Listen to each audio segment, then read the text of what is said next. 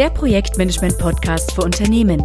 Mit Expertenwissen rund um Projekte, Portfolios und Ressourcen. Bitte abonnieren Sie den Podcast, empfehlen ihn weiter und schicken Sie uns gerne Themenwünsche und Feedback. Heute zum Thema Projektmanagement Trends. Wo geht denn da die Reise hin?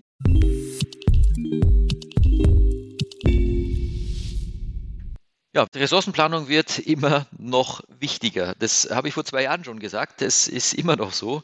Der Trend ist leider ungebrochen.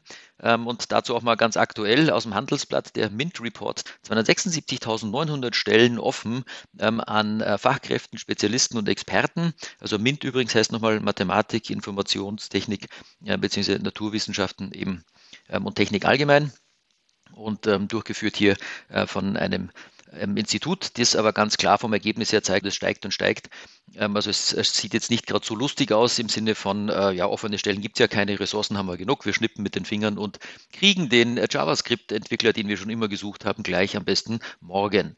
Leider nein. Ähm, also das heißt, wir haben also prinzipiell ein Ressourcenverfügbarkeitsproblem. Also wer neue Leute braucht, tut sich extrem schwer, die zu finden.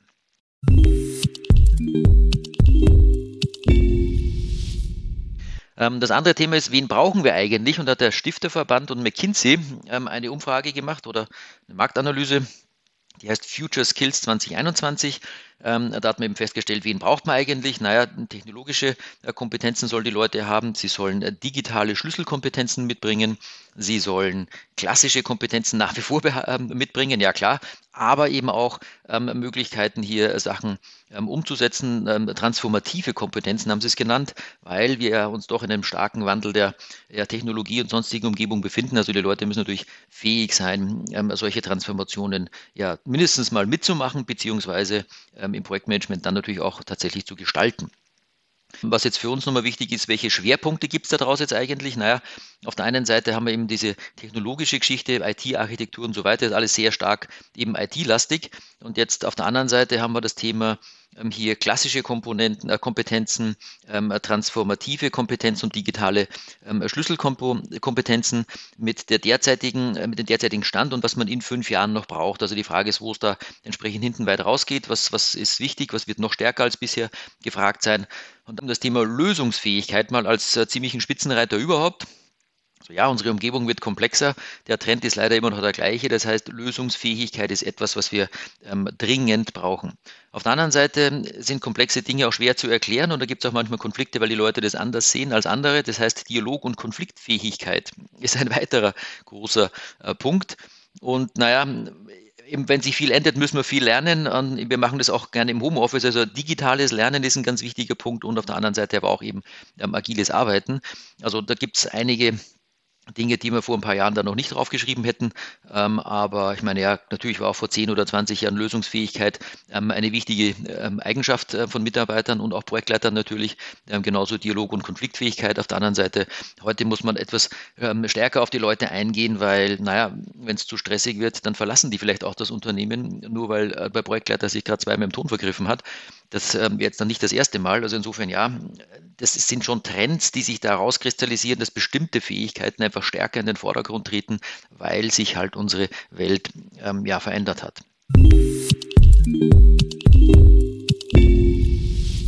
Dann haben wir jetzt direkt bezogen auf ähm, das Thema Projektmanagement auch noch eine ähm, Umfrage, die äh, das PMI gemacht hat, und zwar den äh, PMOI Talent Gap Report 2021 ähm, Project Management Oriented ähm, Employees heißt PMOE und die haben da geschrieben, dass also weltweit derzeit ähm, rund 90 Millionen in dem Job, in dem Job sind ähm, und dass man bis 2030 aber 102 Millionen äh, steigt oder steigen muss. Man rechnet damit, dass in den nächsten Jahren bis 2030 13 Millionen Projektleiter oder Leute, die eben mit Projektmanagement beschäftigt sind, in Rente gehen. Also wenn man die nicht nachfüllen, wird es schwierig. Das heißt, ähm, das ist etwas, worauf man aufpassen muss. Ähm, das geht jetzt nicht immer so weiter. Und äh, Projektmanagement ist ja doch eine Disziplin, die man äh, zwar lernen kann, aber die doch ganz stark ähm, auch von Erfahrung abhängig ist. Also wenn jetzt viele erfahrene Leute große Lücken hinterlassen, dann ist es eben etwas, was äh, dramatisch ist. Und naja, die Leute, die jetzt in den nächsten zehn Jahren in Pension gehen, haben halt dementsprechend 30 Jahre Erfahrung da drin. Und die Leute, die jetzt dann frisch nachgezogen werden, haben halt vielleicht drei Jahre Erfahrung da drin. Also das ist ein Thema und das ist, ähm, ja, es ist ein Trend, dass Menschen in Pension gehen. Haha. Ähm, aber ja, man soll es halt auch umlegen auf unsere Branche hier. Was bedeutet das eigentlich? Und übrigens, ja, das ist jetzt so eine Welle, die war so noch nie da. Also die Leute, die in den letzten zehn Jahren in Pension gegangen sind, hatten sicherlich auch Erfahrung im Projektmanagement. Aber wenn Sie mal schauen, wann das PMI gegründet wurde und wann überhaupt das ganze Thema Projektmanagement gekommen ist, dann ist es halt jetzt so eine Welle, die auf uns zukommt, die halt vorher noch nicht da gewesen ist. Also Achtung, da tut sich was.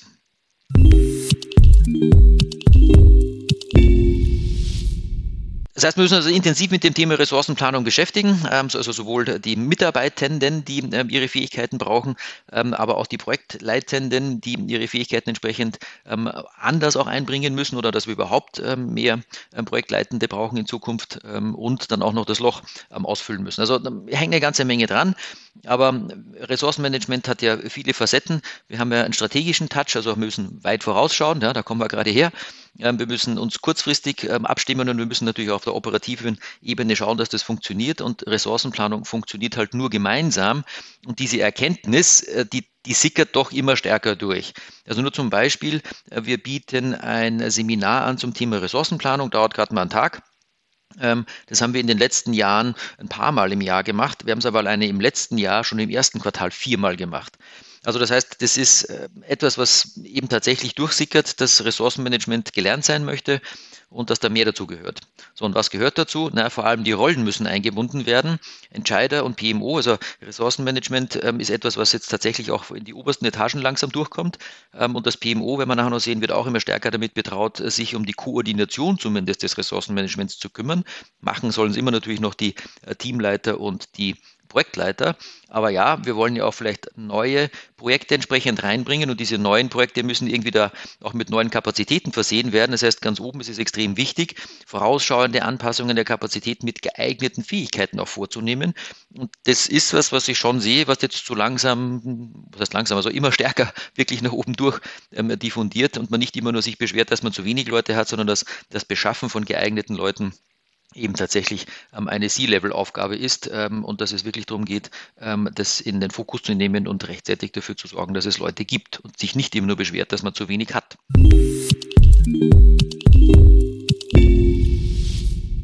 Ja, und die Leute, die wir haben, die werden von Teamleitern betreut. Ähm, die sollen in Zukunft ähm, ja noch stärker für die Weiterbildung sorgen, damit man auch bestehende Mitarbeitende vielleicht entsprechend umschult. Ähm, wenn sich schon alles ändert, dann bitte nicht immer auch gleich die Leute austauschen, sondern vielleicht einfach deren Wissen erweitern.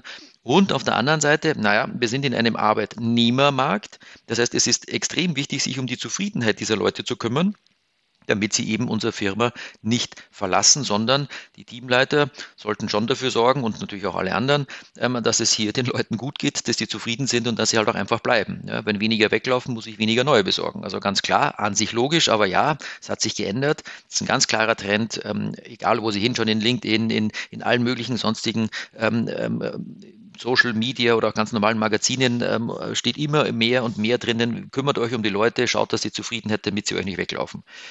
Ähm, gibt ja noch auch ganz krasse Studien aus USA, wie viele Leute den Job wechseln wollen in den nächsten zwei Jahren, eben genau deshalb, weil sie sagen, es ist eh ein Arbeitnehmermarkt, ich muss da nur meine Hand heben und wenn ich in meinem derzeitigen Job unzufrieden bin, na, dann suche ich mir doch einen anderen. So, es geht aber bei uns im Projektmanagement jetzt eben nicht nur darum, dass wir schauen, dass wir genügend Leute haben, sondern sie eben auch behalten und eben das sich erweitert. Und das ist eben der Trend an der ganzen Geschichte, dass es halt wirklich stark ähm, die reine Projektplanung verlässt und man sich wirklich um die Zufriedenheit der Leute kümmern muss, um die Weiterbildung kümmern muss. Hier oben steht ja was von geeigneten Fähigkeiten, ähm, dass das nach wie vor zusammenpasst. Projektleiter tragen natürlich auch ähm, etwas dazu bei. Die müssen nämlich dafür sorgen, dass sie eine ordentliche Lösungsfindung äh, machen in ihren Projekten. Die ist nämlich heutzutage gar nicht so klar. Es gibt viele Neuigkeiten, viele Dinge, die man wirklich noch nie gemacht hat viele neue Technologien, ähm, Digitalisierungssachen, die wirklich funkelnagelneu sind und so weiter. Da gibt es oft keine klaren Ziele und das frustriert die Leute auch. Ähm, auf der anderen Seite wird man hinterher dafür etwas gestraft, wo man daneben liegt, obwohl aber klar, nicht klar war, wo man hin wollte. Also äh, das Thema Zielfindung ist natürlich äh, ja im klassischen Sinne etwas, na, das steht im Projektauftrag. Was ist das Ziel? Ja, aber wenn es aber gar nicht so klar ist, dann muss man damit anders umgehen, als man das früher gemacht hat. Also Projektleiter haben eine andere Aufgabe sich um solche Sachen zu kümmern, die im Zweifelsfall ja auch die Mitarbeiter frustrieren. Ähm, und dementsprechend muss man es halt richtig machen, wenn sich schon ändert. Und das ist natürlich hier, wenn Teammitglieder von, ja, ähm, in der Matrix von Teams ausgeliehen werden, um in Projekten mitzuarbeiten, dann müssen sich eben auch die Projektleiter intensiver darum kümmern. Auch die brauchen stärkere soziale Kompetenzen, ähm, als es bisher der Fall war. Und naja, wenn mal die Anzahl der Projekte anschauen, die steigt ja auch die ganze Zeit. Es wird ja immer mehr in Projekten gemacht. Ähm, und dementsprechend gibt es auch immer mehr Projektleiter und auch immer eine höhere und breitere Verantwortung der Projektleiter, sich um Menschen zu kümmern, die da mitarbeiten. Das ist ein ganz klarer Trend, der sich seit ja, vielen Jahren ähm, nicht nur abzeichnet, sondern den wir eher wirklich spüren. Und der wird so weitergehen.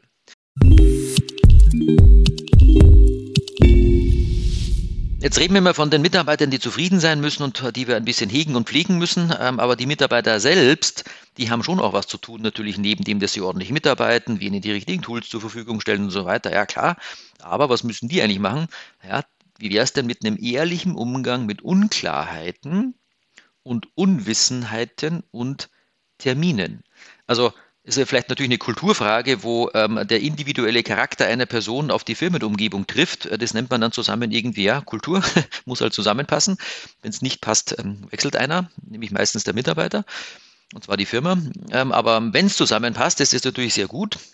Und ähm, wenn man sich auch ordentlich darum kümmert, dass die Leute eben ehrlich sagen, was ihnen unklar ist. Also wenn der Projektleiter schon vielleicht gar nicht genau weiß, weil der Kunde schon gar nicht genau weiß, wo er hin möchte in seinem Projekt ähm, und das aber trotzdem irgendwie immer so ein bisschen unter den Tisch gekehrt wird, weil man möchte anfangen, man möchte weiterkommen, aber ja, irgendeiner muss auch mal was machen und ich erlebe es halt doch immer wieder, dass man dann eben falsch liegt und ähm, vielleicht haben Sie auch in unsere PMO-Studie geschaut, die wir 2020 gemacht haben. Hauptgrund für erfolglose Projekte ist nun mal ähm, das Verfehlen von Zielen, genauer gesagt, ähm, es gab gar keine klaren Ziele. Also letztendlich muss das wirklich auch ehrlich gesagt werden, wenn ich mich nicht auskenne, im Sinne von, es ist mir gar nicht klar, wo ich hin möchte. Das muss man aber sagen. Und wenn ich was nicht weiß, das heißt, ich habe zwar verstanden, was gemacht werden soll, ich habe verstanden, was von mir erwartet wird, aber ich weiß es einfach nicht, wie ich es umsetze, dann muss ich das auch sagen. Ähm, und wenn ich zu spät bin, muss ich das auch sagen. Und das ist eine kulturelle Frage, definitiv. Wie gesagt, die Leute sind verschieden, ähm, aber das Projekt möchte doch in der Gruppe erledigt werden und insofern muss ich halt rechtzeitig sagen, was da los ist. Und das ist auch ganz klar, dass es Gott sei Dank endlich immer, immer einfacher wird sozusagen. Ähm, es, ist immer es tut weniger weh, sage ich jetzt mal, ähm, in, in letzter Zeit und auch in Zukunft hoffentlich noch besser, äh, wenn man sagt, dass man sich nicht auskennt, weil es gibt übrigens eine ganze Menge andere Leute auch, die sich nicht auskennen, weil das, was wir gerade machen, für viele Leute neu ist. Also es ist ja gar keine Schande, das zu sagen. Also es ist definitiv ein Change, der da stattfindet, ähm, im Mindset der Leute, aber auch in dem Erfordernis, weil, wie gesagt, vielleicht das ganze Ziel des Projektes unklar ist. Insofern ist es schön, wenn wir da alle ein bisschen transparenter auftreten und es wird immer besser und besser. Und ganz ehrlich, Sie können Tools, Methoden, Prozesse und so weiter einsetzen, so viel Sie wollen. Wenn die Leute, die die Aufwände schätzen, nämlich Projektleiter und die Mitarbeiter, wenn die nicht ehrlich zueinander sind und sagen, ich brauche sieben Tage, oder eben sie sagen, äh, Entschuldigung, äh, ich kann es gar nicht sagen, wie viel es ist, weil ähm, eigentlich, also ich brauche erst mal drei Tage, um mich zurechtzufinden. Also hm, ich hoffe, dass ich nach drei Tagen mich auskenne und dann brauche ich vielleicht fünf Tage zur Umsetzung. Also, dass man den Forschungsanteil vom Umsetzungsanteil, dass er es mal klar sagt, dass das so ist. Das ist ein ganz, ganz wichtiger Punkt und das halte ich für absolut essentiell, dass man hier besser wird, weil wie gesagt, jede Zahl, die Sie irgendwo hinschreiben, egal wie schön das Tool ist, wenn sie falsch ist, ist sie falsch. Und warum ist sie falsch? Weil einer sich nicht trauen hat sagen, dass er sich nicht auskennt oder dass er erst was lernen muss. Und ja, Ende der Durchsage an dieser Stelle. Das wird schon besser, aber es muss auch noch viel besser werden.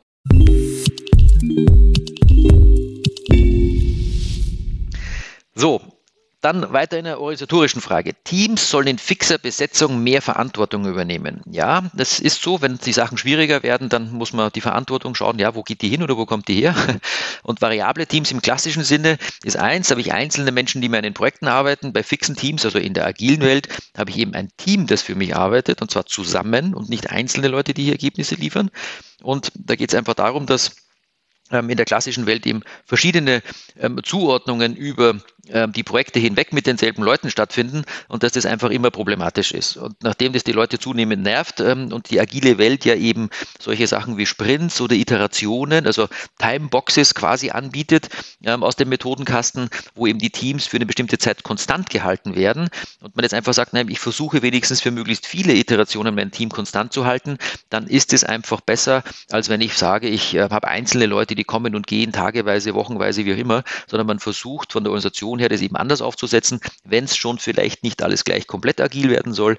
Hm, aber kann man ja auch mal anfangen mit der Tatsache, dass ich eben ein Team habe hier aus Huber, Berger und Meier. Das bleibt eine ganze Weile. Ähm, der Berger muss aber dann mal ins andere Projekt wechseln. Und ja, das macht er zum, äh, zum speziellen Zeitpunkt, nämlich am Sprintende und ist dann fix in einem anderen Team drinnen und man hilft sich untereinander. Aber sonst ist immer oft die Frage, ähm, naja, aber der Berger sollte jetzt warten, bis das Sprintende hier drinnen ist. Wenn er hier mit seiner Aufgabe fertig ist, kann er doch schon früher rüber.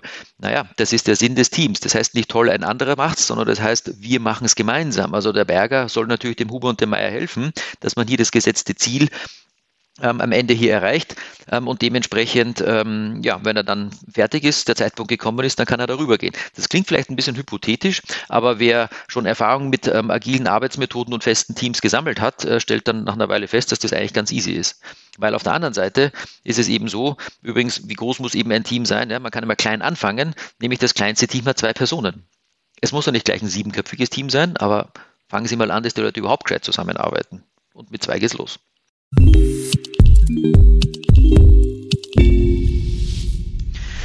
So, und das Teilen von Wissen braucht einen höheren Stellenwert. Das ist auch so. Wir haben ja gesagt, dass alles komplexer wird und schwierig wird und ähm, wir haben da nicht genügend Leute, die das schon alles kennen. Also ja, muss das Wissen, das da ist, auch besser verteilt werden. Was aber leider Gottes nach wie vor sehr häufig der Fall ist, dass die Leute halt Gurus sind, also sprich, sie äh, kennen bestimmte Dinge sehr, sehr gut und stellen damit auch einen Engpass ähm, in der Ressourcenplanung dar. Ähm, und auf der anderen Seite wäre es halt schön, wenn ich das Wissen ordentlich verteilt hätte, ich nicht auf einzelne Personen warten muss, weil es halt auch andere gibt, die das Wissen haben. Und dann habe ich halt einen besseren Flow in der Projektabwicklung. Das heißt, auf der einen Seite habe ich hier eben den einen großen Wissenden, auf den alles wartet, der hier das Problem verursacht, weil wenn der keine Zeit hat, dann ja, stehen wir. Da muss man warten, bis er Zeit hat. Und auf der anderen Seite sind die Männchen hier alle ein bisschen größer, weil sie alle ein bisschen mehr wissen. Und wir haben nicht diesen einen Guru und sparen uns halt einen Haufen Zeit, die wir am Ende für was anderes verwenden können. Ähm, Funktioniert aber natürlich nur, wenn das Wissen wirklich geteilt wird. Und das ist eben auch ein Trend, ähm, dass ähm, es nicht mehr nur darum geht, dass einzelne Personen ähm, das Wissen sehr hoch anhäufen, sie dann in der Gehaltsverhandlung am längeren Hebel sitzen und das auch noch toll finden. Manche haben von denen eben auch schon festgestellt, dass es nicht so toll ist, wenn sie dann am Wochenende arbeiten müssen, weil sie die Einzigen sind oder im Urlaub angerufen werden, weil sie die Einzigen sind. Also da setzt ja doch auch schon eine deutliche Veränderung ein und ganz generell die Generation, die jetzt nachwächst, da ist es irgendwie auch uncool, Wissen nicht zu teilen. Als ich vor oh, 30 Jahren plus an der Uni war, ja, da ging es noch darum, wer, wer, weiß das meiste. Das war, war toll. Wer schreibt die beste Note, ist auch toll. Ähm, heutzutage funktioniert das ganz anders. Mein Sohn ist 20. Ich weiß nicht, wie viele Klausuren der schon alleine geschrieben hat, aber ich glaube, die meisten haben die irgendwie gemeinsam gemacht. Also die wachsen ganz anders auf und es muss auch anders weitergehen. Das heißt also, mindestens brauchen sie wenigstens eine Stellvertretung. Ja, das ist so, ohne Stellvertretung geht's halt nicht. Das ist der erste Schritt und auch das sehe ich immer häufiger, wenn ich frage ähm, im Seminar oder auch beim Kunden, wie schaut's denn aus? Und da kommt immer häufiger die Antwort, nee, nee, klar, haben wir schon geregelt, ist, ist, ist wichtig, müssen wir tun, müssen wir angehen. Ähm, und auf der anderen Seite, ja klar, natürlich am besten ähm, haben sie überhaupt feste Teams, aber das passt halt auch nicht überall. Aber was sie immer überall brauchen, ist also mindestens ein Stellvertreter und naja, den Trend sehe ich. Man ist sich schon bewusst, dass man das Wissen auf mehr als eine Schulter verteilen muss. Ähm, und das ist auch, sagen wir mal, immer mehr akzeptiert, dass die Wissensträger bereit sind, ähm, ihr Wissen abzugeben.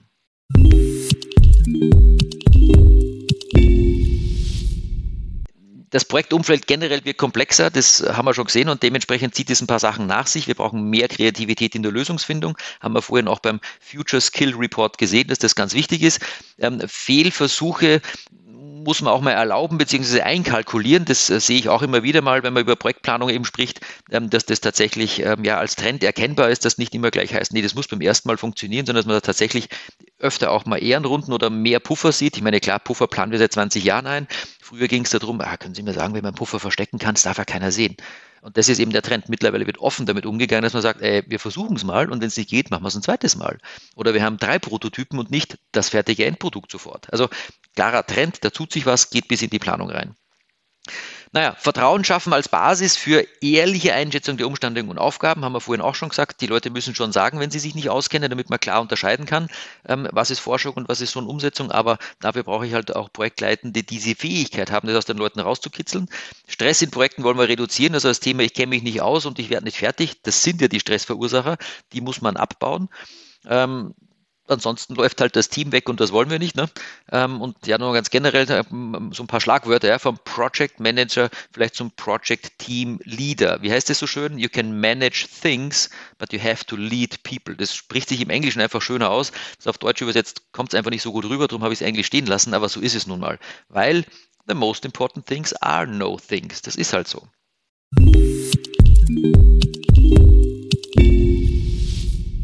Nummer zwei. Projektplanung wird immer noch agiler und wertiger. So, was soll das heißen? Ähm, also Ergebnisoffenheit soll höheren ähm, Nutzen bringen, ist genau der Punkt. Also im klassischen Bereich machen wir eine Konzeption, eine Spezifikation und haben, ähm, ich sage jetzt mal, dieses grüne Viereck hinten im Auge als Ergebnis des Projektes. Dann machen wir vielleicht eine Umsetzung mit einem Prototyp. Sollten wir vom Weg abkommen, sagen wir in der klassischen Welt natürlich, nein, wir müssen eine Spezifikation erfüllen. Zurück, zurück. Das ist eine Störung. Das ist kein, keine, das ist eine lästige Änderung. Das darf man, das wollen wir gar nicht zulassen. Das stört. Wir müssen auf unseren Weg zurück. Ja, dann kriegen wir hoffentlich eine Abnahme und bingo, hoffentlich passt es dann auch. Wir werden nachher noch das Thema Change Management besprechen. Die Frage ist nämlich, ob das denn dann wirklich passt oder, und das ist ja genau die Erkenntnis, ähm, wir haben zwar die Spezifikation erfüllt, aber irgendwie wird das, was dabei entstanden ist, nicht genutzt oder ähm, es ist nicht auch so nutzbar, weil es technisch vielleicht Probleme macht oder es wurde zu spät fertig und wer andere hat was Besseres entwickelt und so weiter. Das heißt also, ähm, in unserer schnellen ähm, und eben sehr stark sich auch inhaltlich technischen ändernden ähm, Welt müssen wir eben schauen, ob das, was wir da am Anfang uns mal ausgedacht haben, ist das heute noch so sinnvoll oder müssen wir nicht viel mehr auf den Nutzen schauen, anstatt auf die Erfüllung irgendeiner Spezifikation. Und dementsprechend gibt es ja eben ähm, agile Methoden, die halt sagen, naja, ich habe das schon auch im Auge da hinten. Also die Idee ist natürlich dieselbe, aber ich mache mal eine Version 1, die ist halt dann vielleicht oval und grün. Ähm, also grün ist schon mal gut, oval ist jetzt nicht eckig, aber wer weiß, äh, ist wie gesagt der erste Wurf. Wir spielen mal damit haben das immer noch im Auge und äh, hören uns dann an, was die Leute dazu sagen. Dann sagen sie, ja, also irgendwie das Eckige wäre schon nicht schlecht, aber die Größe ist auch nicht schlecht. Hm. Und das nächste ist halt dann vielleicht, dass man sagt, naja, rund ganz am Anfang die erste Version, hey, die hatte was, das, das tut nicht weh in der Hand, das können wir runden. Wäre auch nicht schlecht, aber Farbe, Beschaffenheit und so weiter ist schon gut. Hm. Bisschen größer soll es schon sein. Und zu guter Letzt stellt man vielleicht fest, Größe ist gut, Runde ist auch gut, Ecken sind gar nicht gut, die Farbe war schön, die Oberfläche war schön, wird es halt ein runder grüner Kreis. Ist jetzt nicht was grünes, viereckiges, was wir uns ausgedacht haben, aber wir haben die Leute rechtzeitig mit eingebunden und die haben es halt nun mal rund lieber als eckig. Also 100 Punkte, wir haben was geschaffen, was die Leute nutzen wollen, wir haben es von Anfang an ausprobieren können und bingo, so soll das sein. Das geht natürlich nicht immer. Ich kann ja keinen Staudamm bauen und kann schauen, gefällt euch der Staudamm. Und wenn nicht, dann reißt man wieder weg. Also krasses Beispiel, aber nein, das geht natürlich nicht. Ähm, aber es gibt genügend Dinge, vor allem eben wenn es um Software geht, die eben Software, die sehr weich auch in den Änderungen ist, je nachdem, wie komplex das Ganze ist natürlich. Ähm, aber da kann man natürlich lange und viel ändern. Aber es wird immer mehr und mehr versucht, das natürlich auf andere Bereiche umzumünzen, weil ganz klar ähm, entsprechend der Nutzen im Vordergrund steht. Kommen auch gleich dazu, dass selbst im PMI und im, ähm, in der Prüfung zum PMP sich das mittlerweile niederschlägt, ähm, dass es eben nicht darum geht, die Spezifikation zu erfüllen, sondern dass es darum geht, einen Nutzen zu stiften. Das ist ein Trend, der schon seit langer Zeit äh, da ist und einfach auch weitergeht. So, das heißt, Projektleiter sollen den Nutzen aber auch verantworten. Das heißt, sie haben auf der einen Seite das Thema Sichtbarkeit gegenüber den späteren Nutzern, Risiko daneben zu liegen oder tatsächlich Nutzen zu stiften. Und im klassischen Bereich ist es halt so, man spricht mal, geht nach Hause, baut was und kommt dann wieder. Ähm, Im agilen Bereich ist man halt im engeren Kontakt. Was das Risiko betrifft, naja, das nimmt halt dann erst sehr spät ab, wenn ich dann was zum Herzeigen habe im klassischen Bereich. Wenn ich aber regelmäßig Zwischenergebnisse herzeige, habe ich halt früher eine Reduktion des Risikos daneben zu liegen. Und wenn ich zwischendurch im klassischen Bereich vielleicht nur einen Prototypen mache, dann habe ich halt hier einen sehr ähm, krasse an, äh, krassen Anstieg des Nutzens. Ähm, und ähm, umgekehrt kann ich halt vielleicht mit einer Vorversion schon mal auch einen anderen Nutzen stiften. Also darum geht es einfach, dass man klar in diese Richtung geht, früher ähm, zu wissen, dass man daneben liegt ähm, oder eben ähm, früher überhaupt einen Nutzen zu stiften, wenn man eben richtig liegt.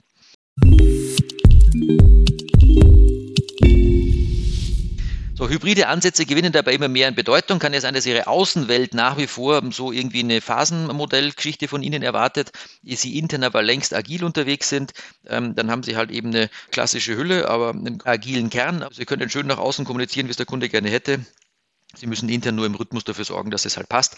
Wenn Sie zu dem Meilenstein was brauchen, werden Sie nicht den Prozess ändern und nach dieser Woche hier was machen, sondern Sie werden halt gucken, dass Sie mit diesem Sprintergebnis diesen Meilenstein erfüllen. Ja, Sie müssen ja nur vorher fertig werden. Sagt ja keiner, dass Sie genau zum gleichen Zeitpunkt fertig sein müssen. Gibt es manchmal ganz komische Diskussionen, aber ja, auch das ist der Trend. Ähm, wenn es denn extern so ausschauen soll, machen Sie es halt so. Wenn es intern anders schon längst besser ist, dann kombinieren Sie es halt einfach. Hybride Systeme sind nämlich oft die passende Lösung.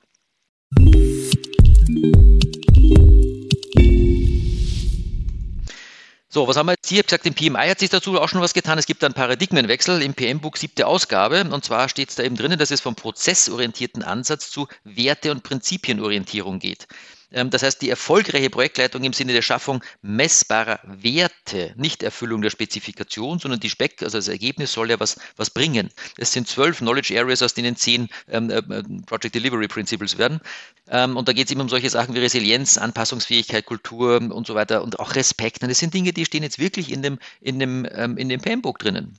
Ganz menschliche Dinge, die wir vorhin schon erwähnt haben. Das heißt, der Fokus ist eben zum Beispiel hier im Kapitel 3.4, Focus on Delivering Value. Also wir sollen die ganze Zeit schauen, dass das, was da rauskommt, den Intended, also den beabsichtigten ähm, Nutzen und den Wert trifft. Das, was wir auf der Folie vorhin gerade gesagt haben, das steht da jetzt als Anleitung drinnen. Und auf der anderen Seite Enabling Change, ja, also wir sollen auch die Leute, ähm, die entsprechend ähm, davon betroffen sind und so weiter. Wir, wir, müssen sie vorbereiten, müssen sie mitnehmen auf die Reise ähm, und wir müssen diesen, diesen zukünftigen beabsichtigten äh, Zustand ähm, entsprechend ähm, ja, zu überprüfen, ob der Outcome, also wirklich das, was dann nutzbar ist, ob das entsprechend passt. Ähm, und das steht da genauso drin. Also wir müssen diesen Change, den wir damit verursachen, den müssen wir begleiten. Also ja, wenn es schon mal im PM-Book steht, dann ist das jetzt nicht ein Firlefanz, sondern dann hat sich das offensichtlich die größte Organisation zum Thema Projektmanagement auch gedacht. Ähm, und ähm, ich glaube, das haben eh schon viele von Ihnen längst gesehen, dass das so ist.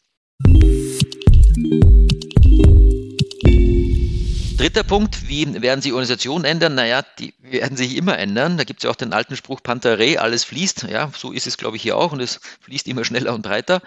Habe ich mal einen kleinen Ausflug gemacht in die Richtung von Microsoft und zwar dem Work Trend Index, wo es um Hybrid Work geht. Ähm, und zwar ist es dort so, da werden wir gleich darauf verweisen, auch der Link steht dann unten drinnen. Ähm, Corona hatte die Belegschaft definitiv ins Homeoffice gebracht und dort wollen eben viele auch bleiben. Das merken wir genauso. Ähm, aber es fehlt an der Kommunikation eben zwischendurch. Das merken die Leute auch. Und naja, was machen wir jetzt? Jetzt braucht man per Regelmeetings öfter und kürzer für inhaltliche Themen. Klarer Trend. Mein, mein Outlook-Kalender ist zerstückelt wie, wie nie zuvor. Ähm, und auf der anderen Seite braucht es aber immer noch ein bisschen Überwindung, dass man auch in Teams über persönliche Sachen spricht, aber das muss ich ja trotzdem wissen. Ich möchte ja mein Team, wie wir es vorhin schon gesagt haben, bei der Stange halten. Ich möchte, dass wir ähm, in Zukunft auch gut zusammenarbeiten und dementsprechend ähm, ist es eben wichtig, auch über Teams äh, halt die Kamera einzuschalten, auch wenn man dann ja vielleicht nicht im Pyjama davor sitzt, aber sagen wir mal in seiner wirklich privaten Umgebung ist und dann halt äh, trotzdem quatscht mit den Leuten. Das ist etwas, was man tun muss. Das kostet manche Leute Überwindung, aber wenn sie es nicht tun, werden ihnen die Leute davonlaufen. Also das gehört gemacht, das steht da auch ganz klar drinnen. Da muss man sich drum kümmern. Ähm, ja, ist halt ein Trend, der aber auch bleiben wird. Ähm, weil wir brauchen eine Mischung aus Homeoffice und Büro und die will allerdings erst gefunden werden, weil, schauen Sie mal die Umfrage an und hier unten auch der Link dazu, 66 ähm, Prozent ähm, der Unternehmen, die hier befragt wurden, haben gesagt, sie bauen ihre Office Spaces, also ihr Büro letztendlich um und bereiten sich auf Hybrid vor, also dass die Leute mal da sind und mal nicht. 73 Prozent der befragten Mitarbeiter haben gesagt, naja, flexibel, remote oder home wäre schon kein Schaden. Und 67 sagen aber auch, sie wollen, wenn die Pandemie mal wieder vorbei ist, schon wieder mehr persönliche Zusammenarbeit haben. Also ja, was jetzt? Das Beste aus allem gibt es halt nicht. Also wenn wir das irgendwie finden müssen, wie oft ist man im Büro und wenn man zu Hause ist, in welche, in welche Umgebung ähm, arbeite ich dann, wie werde ich da betreut, wie schaut es mit den Meetings aus? Und da gibt es halt einen ganz klaren Trend, der jetzt nicht einfach heißt, ja, es ist vorübergehende Erscheinung, ähm, nächsten Monat sind eh wieder alle im Büro, wenn Omikron dann vorbei ist. Nein, ähm, es ist wohl so, dass viele Leute sich auch jetzt zu Hause eingerichtet haben. Wir haben unseren Leuten auch zum Teil die Stühle mit nach Hause genommen, damit sie ergonomisch gescheit sitzen, ähm, selbst ähm, irgendwie Tischauflagen, damit sie das höhenverstellbar machen können und Monitore und was weiß ich was. das haben Sie jetzt zu Hause? Klar, mancher hat seinen Bürostuhl mitgenommen, jetzt hat er halt nur einen, okay, kriegt dann zweiten. Ähm, muss ich aufpassen, was ich sage, wahrscheinlich wird es dann 60 Anfragen. Ähm, auf jeden Fall, nein, es ist wichtig, dass man eben in beiden Stellen arbeiten kann. Und das ist da, um zu bleiben. Das wird so sein. Manche Leute werden sagen, endlich weg vom Küchentisch. Gott sei Dank, ich kann zurück ins Büro, aber es wird eben genügend Leute sagen, ich finde es voll super, wenn ich auf dem Balkon sitzen kann, die Füße am Tisch habe und die Badehose anhabe und nebenbei auch noch braun werde in einem Meeting, wo ich eh nur zuhören muss. Also ja, das ist ein Trend, der wird wohl bleiben in der nächsten Zeit.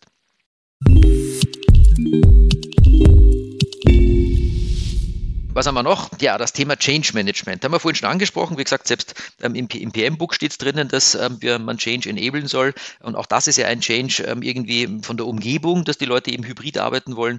Und ähm, na, aber jetzt kommen wir zurück auf die Software oder das, was wir eigentlich implementieren oder die Ergebnisse unserer Projekte. Sagen wir mal in erster Linie jetzt hier vielleicht auch Softwareprojekte. Ähm, wenn jetzt hier steht eben Tool-Implementierungen, ja, die haben oft eben nicht den gewünschten Nutzen. Warum eigentlich? Naja, weil nicht alle in die Lage versetzt wurden, auch wirklich mitmachen zu können oder zu wollen. Okay, also wir haben da was gemacht, was den Leuten vielleicht nicht passt. Mhm, schlecht. Das heißt, ja, wie kommt das eigentlich dazu? Na, in den Projekten werden klassischerweise Termine, Kosten und Ziele gesetzt und kontrolliert. Ne? Das ist das, was wir tun in Projekten. Ähm, und woran scheitern Projekte? Ja, an der Kommunikation und an diversen anderen Dingen. Okay, aber es betrifft immer noch die Durchführung. Das ist damit nicht gemeint. Es geht darum, dass die spätere Nutzung ähm, entsprechend nicht stattfindet, weil die Nutzer nicht gebührend abgeholt, vorbereitet und mitgenommen wurden. Wenn man denen zu spät gesagt hat, dass was los ist, die haben dann eine Blockadehaltung, was durchaus normal ist. Die haben ähm, vielleicht ähm, den, auch den, den Sinn gar nicht erkannt, wenn man gesagt hat, da ist jetzt, die Schulung hast bekommen, friss oder stirb und mach jetzt mal. Die Zeiten sind leider nicht vorbei, aber sagen wir mal, die Sensibilität dafür, dass man das anders machen muss, ist ein klarer Trend, dass das steigt. Die Digitalisierung, die um sich greift, ähm, fordert da sozusagen ihre Opfer ähm, und da ist jedes Opfer zu viel, das muss besser werden. Das heißt also klassischerweise machen sie halt ihre ähm, Analysen und Grobkonzepte, spezifizieren, implementieren und dann kommt der Regelbetrieb und da mache ich jetzt einfach mal ein großes Fragezeichen, ob es diesen Regelbetrieb denn dann so einfach gibt. Okay, Schulungen ist ein wichtiger Punkt, aber okay, Schulungen gab es schon immer, ähm, aber auch da stellen wir fest, dass da mehr Wert drauf gelegt wird, dass umfangreicher und besser geschult wird. Aber noch besser machen Sie es, wenn Sie das Thema ankündigen und von Hause aus erklären, statt befehlen und sich eben diesem Thema Change Management wirklich widmen. Vielleicht nochmal, damit es wirklich klar wird, eine Gegenüberstellung. Was ist Projektmanagement? Was ist Change Management? Project Management ist das Kümmern um die passende Lösungsfindung, also ich lese jetzt, jetzt mal vor, sorry, betreutes Lesen, sowie effiziente Implementierung im Rahmen der gesteckten Ziele, Termine und Kosten. Es geht darum, etwas hinzustellen. Aber Change Management, da geht es darum, dass das, was dahingestellt wurde, ja auch benutzt werden soll. Und um diese Personen, um diese betroffenen Personen soll man sich kümmern, sodass die geschaffene Lösung auch angenommen und nutzbringend eingesetzt wird. Das sind zwei Paar Schuhe. Wie gesagt, das Change Management spielt immer eine größere Rolle im Projektmanagement in letzter Zeit, aber ähm, es sind ja auch andere Menschen, die sich darum kümmern. Ich brauche da keinen technischen Spezialisten für einen Change Manager, da muss ich jemanden auf der sozialen und auf der Soft Skill Seite haben, der sich der Ängste und Befürchtungen und so weiter, der das aufnimmt, der wo man zuhört und man sagt, ja, ich verstehe dich und ich habe auch Zeit, dir zuzuhören und du kannst dich jetzt auch mal ja, langsam der Sache ändern und übrigens erklärst du auch zum fünften Mal, warum wir das brauchen.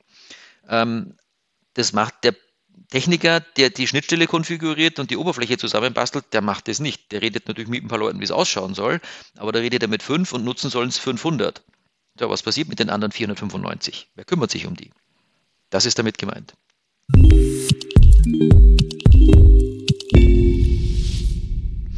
Naja, also ein bisschen einen Kulturwandel braucht man generell. Ähm, und ähm, wenn wir eben schon bei der Organisation sind, greifen wir das nochmal auf, was wir vorhin schon mal angerissen haben, nämlich ähm, zur Akzeptanz des erfolgreichen Scheiterns. Es gibt immer noch zu viele Arbeitnehmer, die Angst haben, einen Fehler zu machen. Das ist echt schlecht. Ähm, in Projekten bedeutet das natürlich Verzögerung wegen später Preisgabe der Fehler. Also wenn ich zu spät sage, weil ich Angst habe, dass ich mich nicht auskenne oder dass ich was falsch gemacht habe, dann bringt es die anderen nicht weiter. Darum gibt es das Thema, wenn es schon daneben geht, bitte fail cheap, sag's gleich. Und ähm, naja, Verantwortung übernehmen, ohne Fehler machen zu dürfen, das geht halt oft auch nicht. Also es muss dann schon zusammenpassen. Wenn man sagt, das Team verantwortet es jetzt, ja schön, aber das Team darf dann auch mal daneben liegen. Ich habe es vorhin schon gesagt, ich sehe es in manchen Bereichen, dass da mehrere Versuche auch in den Projektplänen zu sehen sind. Schöner Trend, aber trotzdem, der muss weitergehen, das muss zugelassen sein. Und mein Lieblingsklassiker von Peter Drucker, nein, das war ein Österreicher, er heißt Peter Drucker in Wirklichkeit, ist aber nach USA ausgewandert vor vielen Jahren.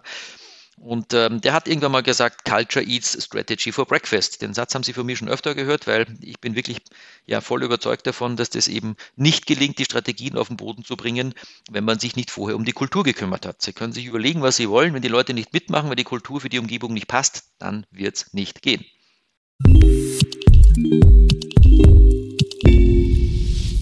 Änderungen in Organisation für PMOs. Naja, stärkere Bindung an die Geschäftsführungs- oder an die Führungsetage, an GF, merke ich. Wir machen ja ein PMO-Seminar ähm, sechsmal im Jahr, ähm, wo ja zwischen sechs und ähm, acht, neun, zehn Leuten drinnen sitzen, je nachdem, ob es online oder, oder in Präsenz ist. Und da merke ich schon auch deutlich, das ist wirklich eine persönliche Erfahrung auch, ähm, dass die Leute, die da drinnen sitzen, also meistens direkt an der Geschäftsführung hängen. Als wir das angefangen haben vor drei oder mittlerweile vier Jahren, ähm, waren noch einige Teilnehmer auch dabei, die gesagt haben, ja, ich muss jetzt standardisieren und Berichte machen und so weiter. Nee, nee, ähm, also ich mit der Geschäftsführung reden tue ich nicht und ähm, im Portfolio-Management mitreden, äh, nein, auch nicht. Äh, also wir, wir standardisieren jetzt mal. Aber ja, also ich bin irgendein, hänge halt auch irgendwo in der Organisation.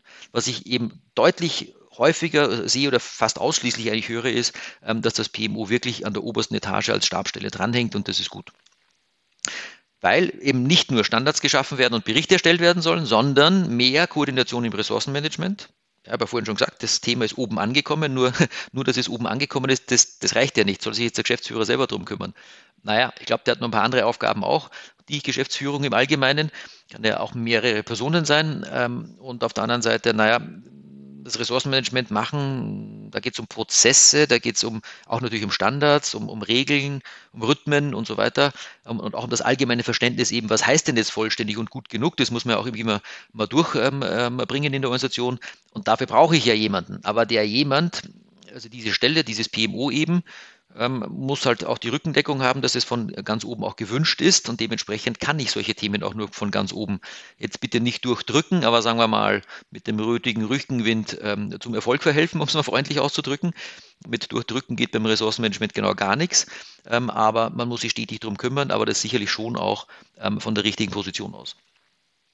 Naja, und auf der anderen Seite, wenn es um Ressourcenmanagement geht ähm, oder auch generell darum, um die Frage, machen wir was oder machen wir es nicht, also sprich Portfolio-Management, welche Prioritäten haben wir, welche Nutzwertanalysen haben wir, brauchen wir dieses Projekt, brauchen wir es nicht, ähm, dann, naja, dann ist das auch etwas, was immer mehr wird, weil es immer mehr Projekte gibt. Also brauche ich halt hier jemanden, der sich mehr darum kümmert und nicht nur ein paar Berichte drüber macht, sondern im Zweifelsfalle halt auch vielleicht das eine oder andere Szenario vorbereitet und sagt, so schaut es aus, wenn wir das einkaufen, so schaut es aus, wenn wir das selber machen, so schaut es aus, wenn wir externe Leute dazu nehmen oder auch nicht. However, da gibt es ja Spiele rauf und runter, was man denn machen könnte, was wichtig ist, was dringlich ist.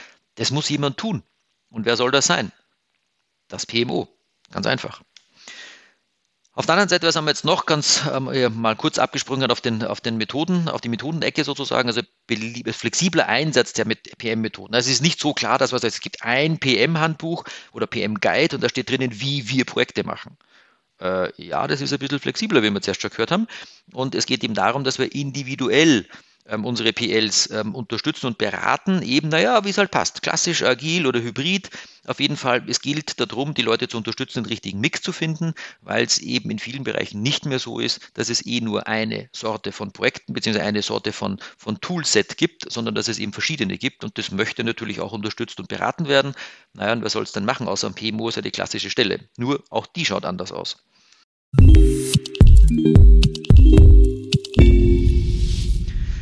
Naja, und äh, wir lernen ja da ständig dazu. Lessons Learned, übrigens nach wie vor einer der meistgeklickten Artikel in unserem Blog, ähm, haben auch dazu am Ende letzten Jahres nochmal eine, ein, ein Webinar gemacht, Lessons Learned bzw. Retrospektiven, also Erfahrungen nicht liegen lassen, sondern eben aufgreifen und adaptieren und jetzt hier im Falle des PMOs eben sogar so weit adaptieren, ähm, dass man laufend Anpassungen in dem PM-Guide übernimmt und der PM-Guide ist dann eben vom Aktualisierungsdatum nicht von vor sieben Jahren, wie es oft ist, sondern eben vielleicht von letzter Woche. Und das wird öfter mal die letzte Woche sein, weil sich öfter mal was ändert und das ist auch gewollt, weil wir lernen wollen und flexibel bleiben wollen. Genau, PMOs kommen immer mehr in die Verantwortung, haben wir schon gesagt, sie hängen weiter oben. Ähm, das heißt also, wenn es jetzt ums Portfolio-Management geht und die laufenden Projekte ähm, mit den neuen irgendwie naja, in Einklang gebracht werden müssen, dann muss das ja eben, wie gesagt, jemand tun. Und an dieser Stelle ist es eben ganz klar so, dass hier nicht nur Entscheider sitzen, sondern dass das PMO da unterstützt, wenn es dann letztendlich darum geht, ähm, hier entsprechend Projekte zu verschieben, um eben zum Beispiel im Ressourcengebirge überhaupt auf eine machbare Situation zu kommen, beziehungsweise letztendlich auch den Kontakt dafür aufzunehmen, dass wir eben mehr Leute brauchen und wie gesagt rechtzeitig geeignete Leute. Also wenn es für Skill B hier äh, noch, keine Ahnung, fünf weitere Elektrotechniker braucht, dann sollte man das halt vorher wissen und das muss halt klar werden, es muss sichtbar sein ähm, und es kann nicht immer noch heißen, naja, wir haben das bisher geschafft, wir werden es auch in Zukunft irgendwie schaffen, stellt euch mal nicht so an. Ja genau, dann kündigen die nächsten zwei Leute Leute, weil es so nicht geht. Also ja, das ist C-Level Attention ähm, und dementsprechend ist das PMO hier mit dabei, weil es halt auch viel zu tun ist. Vielleicht mit den richtigen Tools, mit einem, das hier oben steht vielleicht, ähm, aber ähm, das ist das Thema des PMOs. Ähm, ja, PM-Tools werden noch einfacher. Auch das habe ich vor zwei Jahren schon geschrieben. Ähm, da hat sich jetzt nicht wirklich viel geändert, weil in die Cloud wollen nach wie vor alle einfach nutzen, keine Installation. Das ist super. Einfach abrechnen, weil es monatlich pro Nutzer lizenziert ist. Das kann ich über Abteilungen auch zwischen internen und externen. Das kann ich einfach sauber verrechnen im Vergleich zu einer monströsen internen ähm, Installation. Gar keine Frage. Ähm, eben auch bei firmenübergreifenden äh, Zugängen gibt es weniger Umstände. Ich muss niemanden reinlassen. Wir treffen uns draußen. Also security-technisch natürlich ähm, 100 Punkte. Man kann insgesamt einfach besser zusammenarbeiten, weil es auch ortsungebunden ähm, ist. Ähm, und verschiedene Tools kann man auch fallbezogen nutzen. Gerade bei O365 zum Beispiel, wo halt eben nicht ein Tool da ist, sondern wo zwei Hände voller Tools drinnen sind, die in dieser Online-Umgebung halt drinnen sind und die ändert sich dann auch mal immer wieder. Ja, wenn ich was lokal installiert habe, dann muss ich halt jedes Neue, was ich brauche, wieder nachinstallieren und so weiter. Und in, in der Cloud schiebe ich halt ja, nochmal die Kreditkarte durch ähm, oder sagt dem Admin, er soll in unserer Firmenlizenz halt noch zwei Häkchen machen, damit ich das auch nutzen darf. Das, das geht alles viel einfacher. Also geht es wirklich darum, die sind einfach. Einfach, gut abrechenbar, verfügbar und mittlerweile mit einigermaßen guten Bandbreiten ähm, ja auch wirklich ähm, performance, also performance-technisch gut äh, nutzbar. Also das ist ein Trend, der wird bleiben. Wir haben wirklich sehr wenige lokale Installationen mittlerweile noch, wobei bestimmte ähm, Branchen stehen natürlich nach wie vor darauf, äh, sich das, äh, die Installation lokal äh, machen zu lassen, weil ihre Daten einfach die Firma nicht verlassen dürfen, weil es um Rüstung geht, weil es um hohe Geheimhaltungsstufen geht und so weiter.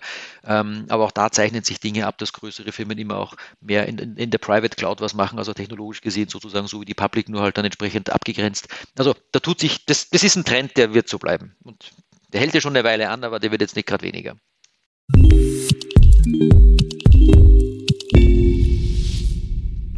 Ähm, genau, einfache Zusammenarbeit mit Office 365 ähm, hat es damals auch schon gegeben. Einfacher protokollieren, weil es ja eh im Teams-Chat steht und ich weiß nicht, es gibt überhaupt noch irgendjemanden, der noch nicht mit Teams gearbeitet hat. Ich weiß es nicht. Ich glaube mittlerweile jeder mit irgendeinem dieser Dinge gearbeitet und in unserem Umfeld ähm, alle Kunden haben Teams. Ähm, Informationen werden weniger per Mail versendet, weil es eh im Teamspace steht. Auch das ist schön, dass es an der richtigen Stelle gleich zusammengefasst wird. Und ähm, die Power-Plattform ist ja seit einer Weile aktiv. Die kann man halt auch schön mit erweiterten Funktionen nutzen. Ähm, und wir haben das ähm, eben auch gemacht. Wir haben äh, vor zwei Jahren damals gesagt, ja, jetzt kommt Project for the Web. Das ist ein einfaches Tool, kann man auch gemeinsam daran arbeiten. Aber drumherum schaut es noch ein bisschen düster aus. Das hat sich stark geändert. Wir haben abgesehen davon unser Project Power Pack dazu gebaut. Ähm, das heißt, wir haben eben zum Beispiel hier einen, einen Project Charter mit allen möglichen ähm, KPIs und allen möglichen ähm, Antragsfeldern, die halt dieses Projekt dementsprechend charakterisieren. Wir haben dann entsprechende Listen wie Requests, Risks und was man so drumherum braucht. Kann man alles individuell reinpacken, beziehungsweise mit dem Power Pack haben wir eben einen Standard, den wir hier ähm, in ganz kurzer Zeit installieren können oder eben auch sofort loslegen können. Aber man könnte ihn entsprechend auch individuell anpassen äh, mit Berichten, mit anderen Listen und auch mit Logik in der Oberfläche, mit neuen Formularen. Und das ist wirklich etwas, was in O365, okay, natürlich, wir sind O365 Spezialisten, also klar, dass wir jetzt auch davon einen Trend sehen, dass diese schöne, neue, annehmliche Welt da ganz klar im Vordergrund steht bei unseren Kunden. Ähm, die meisten von denen wollen auch in diese neue Welt.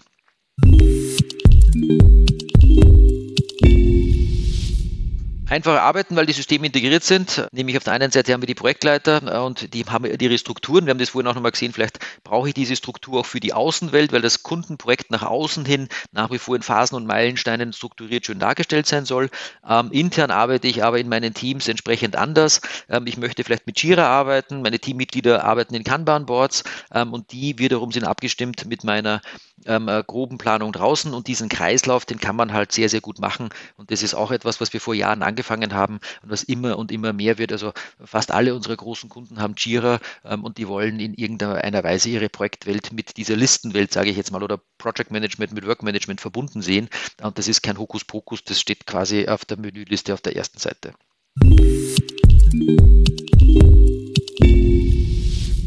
Ja, letzter Punkt. KI im Projektmanagement, gute Frage. Künstliche Intelligenz. Also ja, stimmt. Da gibt es die Hoffnung auf den automatischen Ressourcenausgleich. Ich sage das jetzt mal leicht ironisch. Ich glaube, da wird auch in Zukunft äh, noch sehr viel menschliches Wissen dazu beitragen müssen, um so einen Ressourcenausgleich überhaupt machen zu können. Wir werden noch sehr viel bessere Daten brauchen, um vielleicht mit Machine Learning überhaupt erstmal eine Grundlage für Logik zu schaffen, die dann künstlich angewendet werden kann. Also ja, Darum steht da die Hoffnung. Aber wir diskutieren mal wieder drüber, allerdings aus anderen Gesichtspunkten wie vor 20 Jahren, wo man viel Rechenpower eingesetzt hat, um 1000 Szenarien durchzurechnen. Mit KI geht es um andere Dinge, da werden viel mehr Sachen mit einbezogen, Austausch von Ressourcen, alternative Szenarien und so weiter, weil man hoffentlich irgendwann mal viel mehr Daten hat, wo man einfach Planungsszenarien abgreift und sagt, wieso machst du es nicht so, wie es du damals schon gemacht hast? Oder wieso machst du es nicht so, wie es der andere auch gemacht hat? Also ja, viele Daten, die wir aber erstmal gewinnen müssen. Ähm, was ich auch schon gehört habe, ist so Hoffnung auf automatische Aktualisierung des Projektplans. Ich Projektleiter setze mich hin, spreche ins Mikrofon und sage, ähm, äh, lieber Automatismus, lieber KI, mach doch bitte meinen Plan auf und aktualisiere den mal. Du hast ja äh, aus unseren Teams, Chats und so weiter mitgehört, äh, was meine Mitarbeiter im letzten Status-Meeting gesagt haben. Kannst du bitte auch meinen Plan aktualisieren? Also ja, da steht Hoffnung, vielleicht sollte man auch Traum dazu schreiben, aber wer weiß. Eines Tages, ich meine, zuhören und schreiben und lesen kann der Rechner ja schon sehr gut. Vielleicht kann man es auch eines Tages so interpretieren, äh, dass äh, tatsächlich die Aktualisierung von Vorgängen daraus entspringt. Und natürlich auch die Hoffnung auf die Frage, also mal, was wäre denn jetzt eigentlich, wenn sich der Vorgang verschiebt? Ich sitze vor der Kiste, habe eine, eine Meeting, die neue Erkenntnis, dass etwas länger dauert, äh, spreche das hinein oder tipp's auch ein oder mache von mir aus auch mit der Maus noch den Balken länger und möchte dann aber, bevor ich das tatsächlich tue, ähm, vielleicht vorher wissen, ähm, in einer Auswahlliste, welche Möglichkeiten ich habe, um das wieder gut zu machen, um eine Alternative zu finden oder wie auch immer. Ähm, ja, geht auch Richtung Risk Management und das ist dann ja schon wieder vielleicht vorstellbarer, weil Risiken wiederholen sich, Probleme, die daraus erwachsen, wenn sie eintreten, auch hm, und so weiter. Also ich glaube, da wird sich schon was tun. Da gibt es sicherlich in den nächsten Jahren viele Daten und ich glaube, dass sich da langsam was entwickelt. Ähm, ich habe allerdings letztes Jahr im Sommer einen Podcast mit Thomas Wutke gemacht und haben nochmal gesagt, Entschuldigung, ähm, ja, Automatismus ist schön, aber wo ich hin will, muss ich schon noch selber wissen. Also KI im Sinne von Automatisierung von Standarddingen, ja, im Sinne von Projektsteuerung auf ein bestimmtes Ziel, nein. Da habe ich nach wie vor die gleiche Meinung. Weitere Informationen zu Projektportfolio und Ressourcenmanagement finden Sie auf unserem YouTube-Kanal und dem TPG-Blog unter www.tpg-blog.de.